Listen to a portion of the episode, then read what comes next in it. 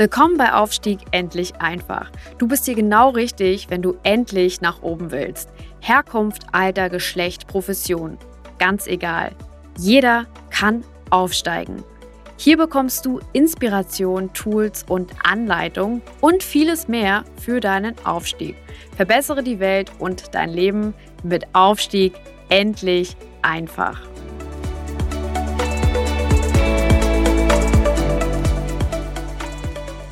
Uns herzlich willkommen zu einer weiteren Folge von Aufstieg endlich einfach, dem Podcast mit mir und von mir, von Mike Wetterling, mit Mike Wetterling zum Thema Aufstieg. In dieser Folge geht es um ein ganz, ganz wichtiges Thema, nämlich das Thema Bildung. Und ähm, dabei geht es ganz besonders darum, was kannst du machen, um deine Karriere zu boosten. Das heißt, in dieser Folge wirst du lernen, ähm, ja, zum einen, welche Art von Bildung passt überhaupt zu dir?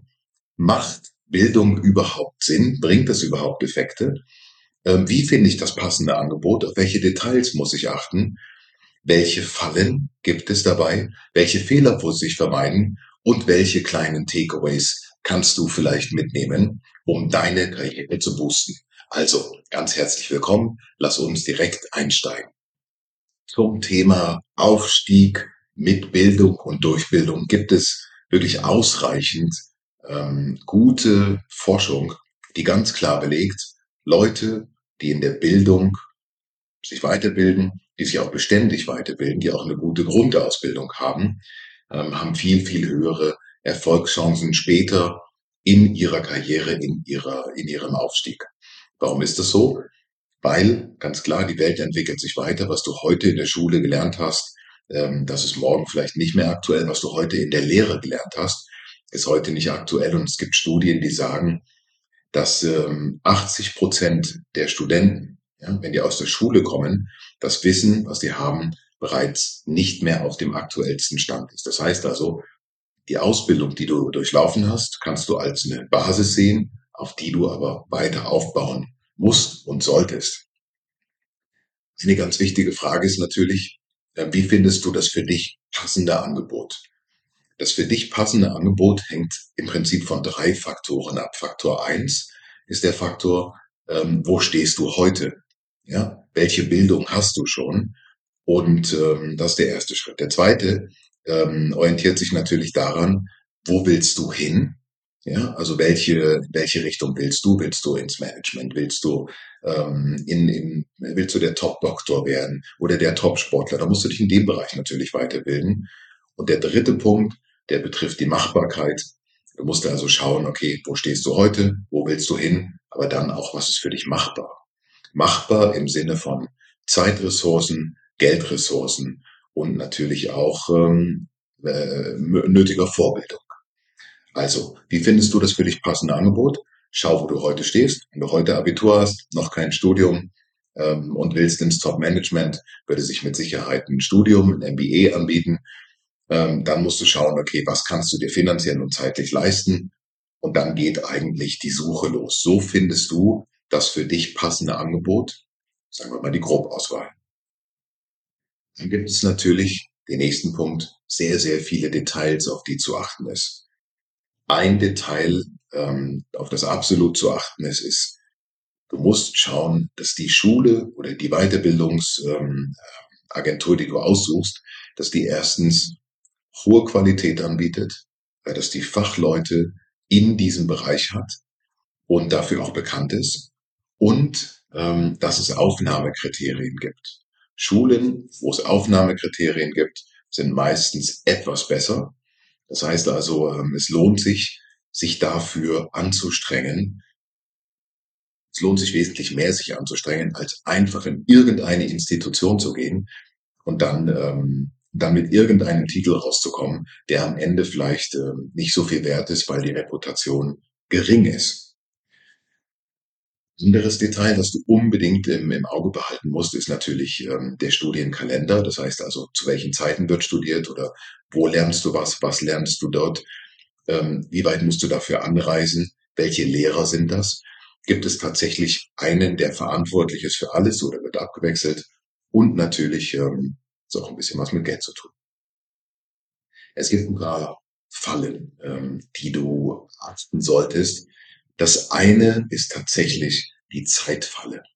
Ja, wenn es um Weiterbildung geht, im ersten Moment ist man immer bereit, kann man, denkt man immer, kriege ich alles hin, das ist überhaupt kein Problem.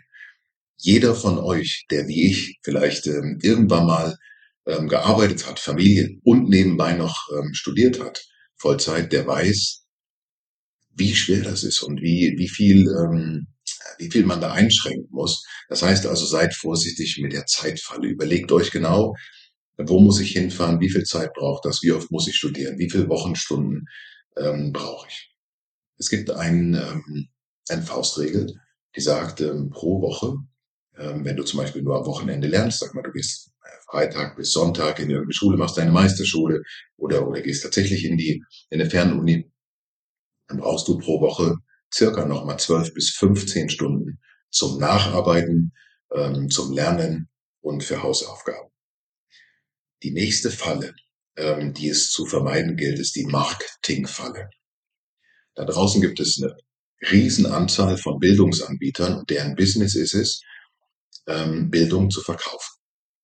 Und davon gibt es natürlich, ähm, ja, sagen wir mal, es gibt 100, dann wird es wahrscheinlich ungefähr 20 geben, die sehr, sehr gut sind. Dann wird es wahrscheinlich irgendwo, ich sag mal, 30 bis 40, vielleicht 50 geben, die so im Mittelfeld sind, die okay sind. Und dann wird es aber auch 20, 30, vielleicht sogar 40 geben, die eben auch nicht gut sind.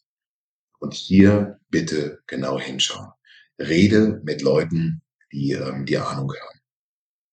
Rede mit Leuten, die da schon waren.